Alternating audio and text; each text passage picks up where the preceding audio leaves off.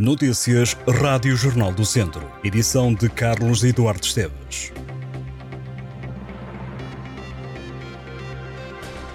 Este domingo é dia de Taça de Portugal. Quatro equipas do distrito jogam a segunda eliminatória. Académico Viseu, Tondela, Mortágua e Lamelas. O Lamelas recebe o Tirsense às três da tarde, tal como a equipa de Castro Daire. Também o Clube de Santo Tirso joga o Campeonato de Portugal na Série A. Se o Lamela joga com o clube do mesmo campeonato, ao Mortágua saiu uma equipa de um escalão acima. A equipa de Rui Gomes recebe o Amora, clube da Liga 3. Académico de Viseu e Tondela jogam fora. Os academistas são os que mais cedo vão jogar, começam a jogar às duas da tarde. O Académico jogará em Lourosa, frente ao Lusitânia, e o apito inicial está então marcado para as 14 horas, com transmissão em direto no canal 11.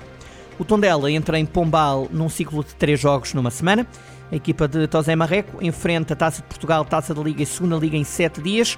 Para já, o Sporting de Pombal é o adversário deste domingo para a taça.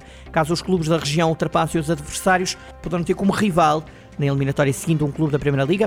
Os 18 primodivisionários entram apenas no sorteio da terceira eliminatória da taça. Vamos conferir segunda eliminatória, jogos desta tarde a envolver equipas do distrito, duas da tarde, Lusitânia de Lourosa Académico de Viseu, três da tarde, Pombal, Tondela, Lamelas, Tirsense e Mortágua, Amora. Depois do arranque da divisão de honra, começa este domingo a primeira divisão distrital. O campeonato será jogado a três séries: Norte, Centro e Sul. Os clubes vão ser distribuídos de acordo com a geografia. Nos grupos Norte e Centro há nove equipas. A Sul vão ser dez, sendo que há nove clubes a Norte e ao Centro. E há também sempre um clube que fica de fora em cada jornada, com quatro jogos em cada grupo. Ao Sul, cinco jogos, onde dez clubes jogam. São estes os encontros marcados para este domingo às 3 da tarde, primeira divisão distrital, primeira jornada norte. Oliveira do Douro Tarouquense, Piães Vila Maiorense, Seireiros Parada e Alvite Arcos.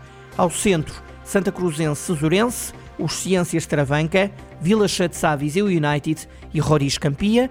Ao sul, Nanduf Santar, Santa Combadense Valmadeiros, Moimenta do Dão, Cabanas de Viriato, Silgueiros, Besteiros e Carregal do Sal, Molelos.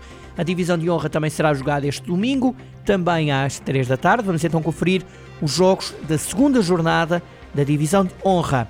Sinfém Champedrense, Voselenses Rezende, Nelas Castrodeire, Sátão Lamego, Valdaçores Lusitano, Paivense Oliveira de Frades, Mangualde Canas Senhorim, Moimenta da Beira Ferreira Daves e Penalva do Castelo Nespreira. O Núcleo Distrital de Viseu da Rede Europeia Antipobreza Portugal, em parceria com a Comissão de Proteção de Crianças e Jovens de Viseu, vai promover um workshop formativo Prevenção do Bullying e de Comportamentos Agressivos. A oficina será dinamizada por Sónia Seixas, psicóloga e professora adjunta no Instituto Politécnico de Santarém. Este workshop quer sensibilizar para a diversidade de comportamentos agressivos em idade escolar, promover e aprofundar o conhecimento sobre comportamentos de bullying e refletir sobre novas formas digitais de comunicar. A formação acontecerá em formato online nos dias 3 e 4 de outubro, entre as 2 e meia da tarde e as 5 e meia da tarde. As inscrições são gratuitas, estão abertas até 29 de setembro. A Expo Center em Viseu recebe no próximo dia 21 de outubro o espetáculo de comédia Monólogos do Pênis. A peça está agendada para as 9 e meia da noite e é protagonizada pelos atores Ricardo Carriço e Ricardo Castro. A peça é uma sátira sobre o universo masculino, revelando os segredos dos homens numa conversa entre amigos.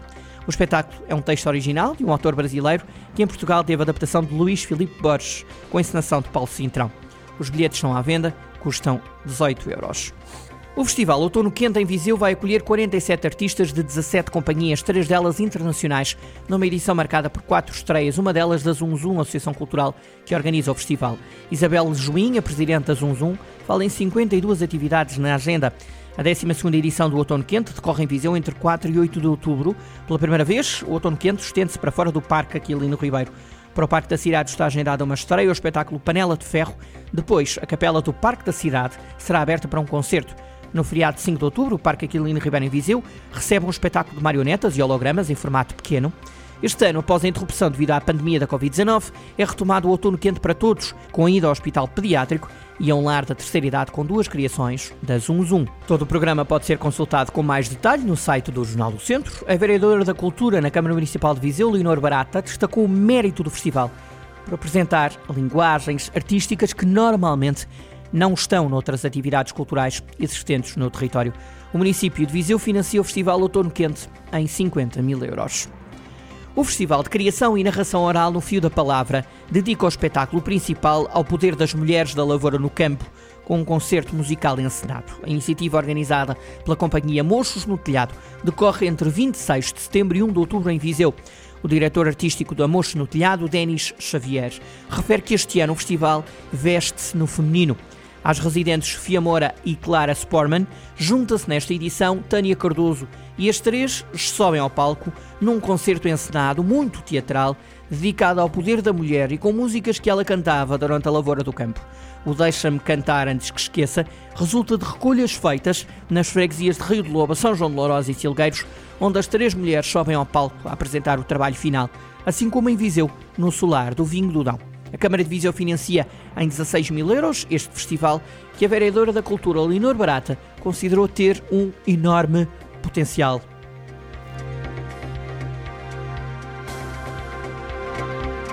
Estas e outras notícias em jornaldocentro.pt